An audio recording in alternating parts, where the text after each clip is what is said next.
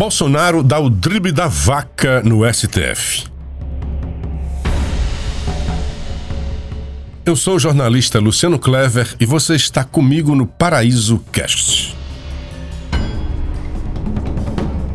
Segundo a Constituição, o presidente só pode ser julgado mediante autorização da Câmara por dois terços dos votos.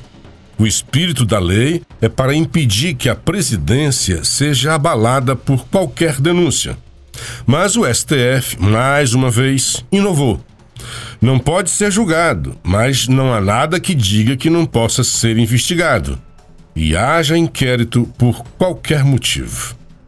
Nesta quarta-feira, dia 6, o STF iria decidir se o depoimento do presidente Bolsonaro poderia ser por escrito como solicitou a AGU e como aconteceu com o presidente Temer.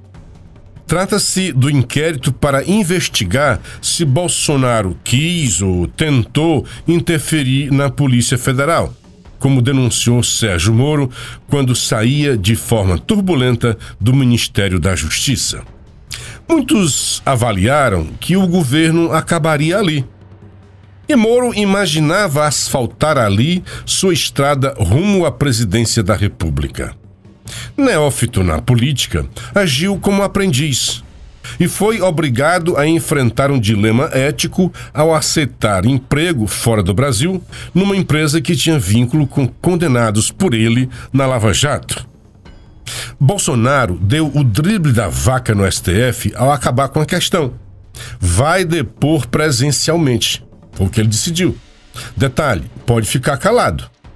Há uma fila de inquéritos que vasculham as ações de Bolsonaro, acossado por deputados e senadores que encontram abrigo no STF para suas ações políticas. O sistema não acreditava na eleição de Bolsonaro e faz tudo para detonar o governo.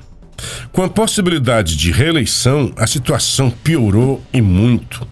Nunca se viu tanta novidade jurídica no STF.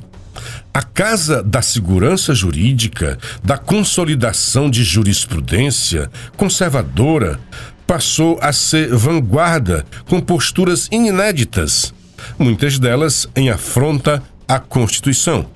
Mas com essa jogada de efeito, Bolsonaro deu um verdadeiro drible da vaca no STF